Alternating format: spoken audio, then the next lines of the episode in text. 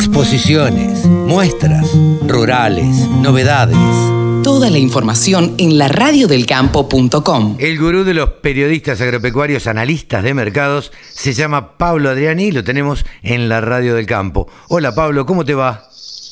¿Qué tal Carlos? ¿Cómo andás? Buen día a toda la audiencia. Bueno, eh, a ver, primero te tengo que preguntar porque me contaron por ahí que estuviste dando una charla en, en Vigán, fuiste convocado a Tecnoagro, ¿no? Exacto, Tecnoagro Vigán 2022, eh, con un apoyo muy fuerte del gobierno de la provincia de Santa Fe. Eh, el, se llama presidente de la, de la comuna, allá no hay intendencias, ¿viste? Sí, sí. El presidente de la comuna, Alejandro Ruggeri, de 35 años, ingeniero industrial, eh, seis años ya al frente de la comuna, eh, ganó con el 70% de los votos, una persona muy honesta, muy decente, y armó una mini expo con, con mucho apoyo del sector privado, pero apoyo físico, ¿viste? No, no económico. Sí, sí, sí. Fueron, fueron empresas a poner tractores, cosechadoras, camionetas, no cobró, no cobró nada, simplemente les dijo vengan y pongan sus productos. Claro, claro. Ahora, cuando yo, sí, ¿te diste cuenta que más allá de las ideas políticas y demás, cuando un intendente eh, o, o, sí, un jefe comunal se da cuenta del potencial del campo y, y se da cuenta que el- el- los ingresos que le genera a- al pueblo, a la ciudad, el campo, eh, se acaban las banderías políticas, ¿no? Sí, sí, pero vos sabés muy bien que yo creo que acá hay dos tipos de políticos o funcionarios. En este caso, eh, el presidente de la comuna de Vigán es una persona joven. Los que quieren trabajar y los que no quieren trabajar. Sí, claro, totalmente. Este, este presidente de comuna quiere trabajar Claro. y, y no cobra nada de lo que te lo te- no cobró ni un ticket de todos los gastos que tuvo, ¿viste? O sea, una persona muy honesta y cuando y cuando uno es honesto y lo transmite, la gente lo apoya. Sí, claro, claro. Entonces, eh, lo que te quiero destacar como, como sorpresa para mí es, es que cuando yo voy a dar la conferencia en una carpa que había bien preparada, muy bien preparado todo, mucho profesionalismo, eh, me encuentro enfrente con 150 estudiantes de colegios eh, agro- agrotécnicos. Claro, claro. Nos contaba. Mónica Orterani Alumnos. que, Sí. que hubo este, disertantes eh, de, de primera categoría. Digo, estuvo Fernando Vilela, eh, estuvo Huergo, Longoni, eh, Marianito Galíndez de Rosario. Bueno, eh, en fin, m- seguramente me estaré. Giraudo, Vilo Giraudo, Sí, eh, claro. Luis, Luis Medina, la parte ganadera, y, mm, y me, me- me- me gustó porque el, el evento estuvo enfocado a la gente, a los chicos jóvenes. Claro, y a la tecnología y a. jóvenes, Exacto, sí. la tecnología, la- todo lo que es la, la, robótica, todo lo que es el- los mapas de suelos, tecnología satelital, monitor de rendimiento, y obviamente todos los fierros, porque ¿viste? a, a todos les gustan los fierros, Sí, sí, que son sí. las máquinas, y mucho, mucho de, mucho de intelectualidad, mucho de conocimiento. Claro, O sea, todos los conferencistas que fuimos, to- todos tenemos mucha experiencia en lo que hacemos y les pudimos transmitir eh, un poco cuál es nuestra visión de la juventud Claro. de la Argentina de hoy, ¿no? sí, sí, y, sí. y Vigana, Vigana está inserto en el corazón eh, so- sojero y, y el escrache exportador industrial de soja más grande del mundo, ¿no? Sí, a, sí. a 70, 60 kilómetros de, de los puertos de Rosario, con lo cual yo creo que para los chicos fue una experiencia muy buena y, y me parece que la, la, la- la idea que tuvo este presidente de comuna, eh, a mí me parece que dio en el clavo Claro. dio en el clavo porque eh, ¿quién hace un evento apuntando a los chicos y a los estudiantes? No, claro, bueno, pero eh, solamente alguien joven de 35 años, como decís vos,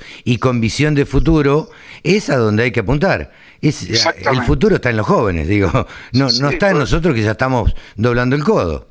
Nosotros tenemos nuestros, tics y nuestros defectos y, y virtudes, pero los jóvenes son los que están eh, más pensando en irse del país que en quedarse. Entonces Claro. ahí hay que transmitir mensajes muy claros que, que el sector agropecuario agroindustrial argentino es uno de los más importantes del mundo y que el futuro está ahí, el futuro está en el campo, el campo como concepto, ¿no? Sí, claro, porque eh, involucra todo lo que es eh, todas las cadenas de producción, comercialización, exportación, procesamiento, ese es el campo, la agroindustria, sí, sí, sí. los alimentos. Sí, yo personalmente eh, eh, lo que pienso, no sé si, si vos estarás de acuerdo, pero charlemos el, el tema. Me parece que acá, eh, hoy alguien me dijo el problema entre el campo y la ciudad. Yo creo que el problema no es entre el campo y la ciudad. Me parece que el problema es entre los dirigentes políticos y el campo.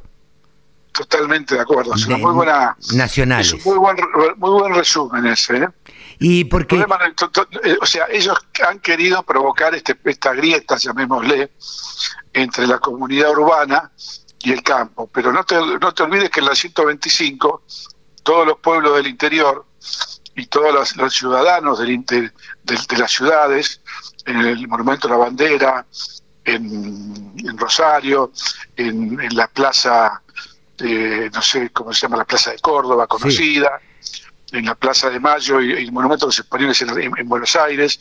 Era, era la comunidad civil urbana la que fue a apoyar al campo. Absolutamente. Eh, yo creo, eh, hoy también lo hablaba con, con Jorge Chemes y, le preguntaba si él no creía que esta diferencia que se... A ver, básicamente me voy a referir a, un funcionario como es el secretario de Comercio Interior, Feletti, con las desafortunadas palabras que ha tenido diciendo que los productores agropecuarios especulan para comprarse una 4x4 y más departamentos en Miami. Lo que creo que están haciendo es buscar un enemigo, buscar eh, alguien con quien pelearse. Eh, y nada mejor que el campo, digamos, por tal vez por ideología, ¿no?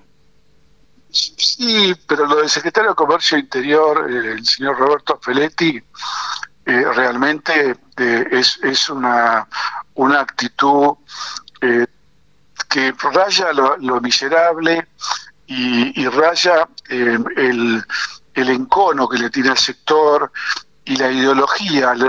Este hombre, este hombre respira ideología anticapitalista, o sea, le, molesta que la gente gane plata. Sí, claro, absolutamente. Cuando, cuando, el, cuando el campo es el que le dio a Argentina en la, en la campaña 2021 40 mil millones de dólares de ingreso de divisas y casi 10 mil millones de dólares en conceptos de retenciones. Entonces el señor Feletti no puede ser tan irrespetuoso de tratar como trata el campo, y si lo hace por una cuestión de, de, mendigar o de provocar un enemigo, como decís vos, me parece que la gente ya no come más vidrio, Carlos. Sí, no. Vos fijate las encuestas que están dando, nos vamos un poquito de, del campo y de, los mercados, las encuestas que están dando una alta imagen negativa a la señora vicepresidenta y una alta imagen negativa al señor presidente de la Nación. Sí, sí, sin duda. Yo creo que esto que estamos viviendo en Argentina, que es la peor crisis en la historia, ¿sí? es la peor crisis, porque esta crisis se está dando en un contexto de un 60% de chicos que no tienen eh, que comer, que están en la línea de pobreza, una desocupación que es la más alta en la historia, eh, eh, mientras que en las altas esferas del poder se están peleando a ver, viste, quién dijo, qué hizo, quién apoya y quién no apoya al fondo. Sí, sí. Me parece, eh, que eh, esta actitud de la, alta política, la gente, la gente ciudadano común la están viendo y por eso eh, la alta imagen negativa de estos dos personajes, porque no son funcionarios, son personajes. No, son sí, son personajes que está, tienen la responsabilidad de dirigir la Argentina e irresponsablemente lo, lo están haciendo, están haciendo, eh, trasladando toda una pelea que tienen interna.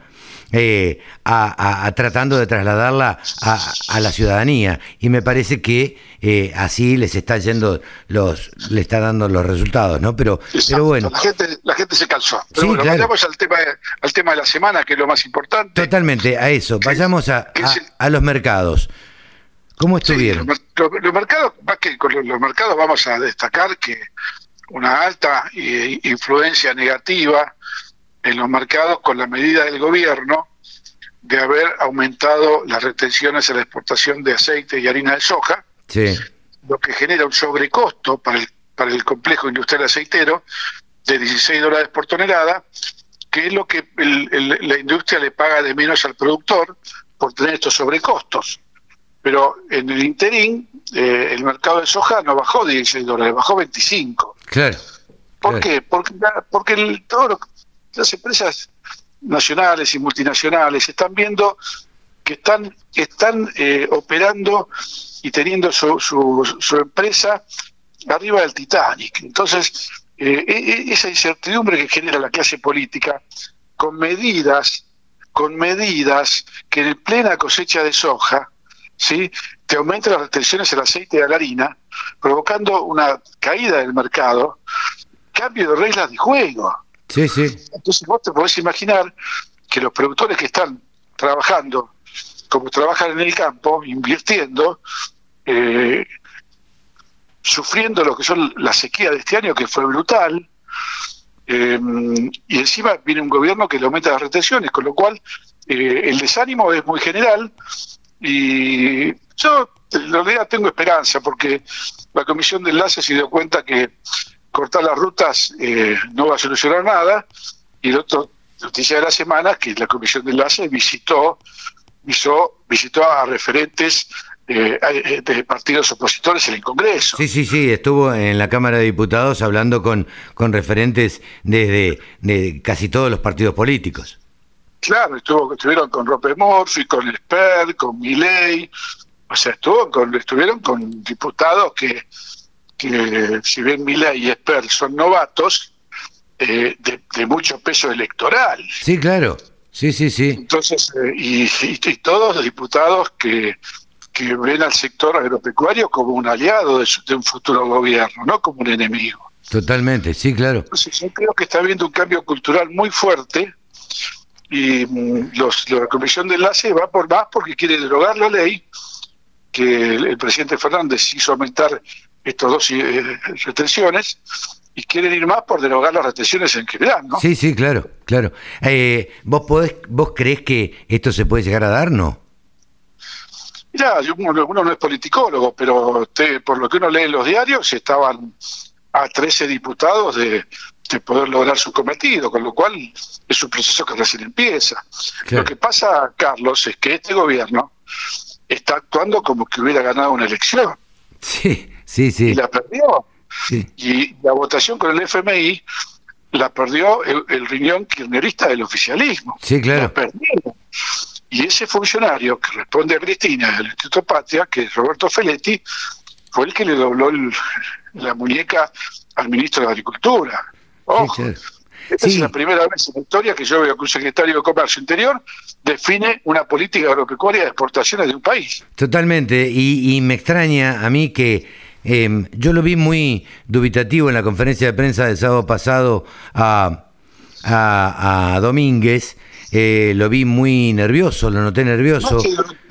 Más que, dubitativo, eh, yo lo vi derrotado. Sí, sí, porque tuvo que decir... Sin, ánimo, sin ánimo de, defender, leyendo algo que él no quería leer. No, no, totalmente. Digo, y, y no convencido porque eh, yo lo creo, lo creo una persona capaz a Domínguez. Eh, y, y, yo no creo que en la cabeza de Domínguez haya pasado esto que dijo de que no afecta a los productores. Porque, bueno, directamente, claro, no, no, no, no los afecta, afecta a los exportadores, eh, la suba en las retenciones, pero pero indirectamente sí los afecta. Los importadores trasladan ese mayor costo al productor cuando compran la soja. Pero obvio, obvio. Entonces yo creo que mucho hizo mucha resaltación eh, el ministro Domínguez en la opinión pública. Sí. Habló de la opinión pública y la opinión pública no sabe lo que estamos hablando nosotros. No, claro. O sea, la opinión pública le dijo que el productor no va a sufrir ninguna consecuencia negativa por este momento de retención. Y como bien vos decís, no, productor no, pero eh, los que le compran a los productores, claro. que, tienen, un aumento de costos, le, van a pagar menos al productor. Entonces, el, primer, el, primer, el primer beneficiario negativo de toda esta medida fueron los productores. Pero claramente, claramente. Eh, te, cambio de tema. Eh, ¿cómo, ¿Cómo están las cosas para la Argentina respecto de la guerra o la invasión de Rusia a Ucrania?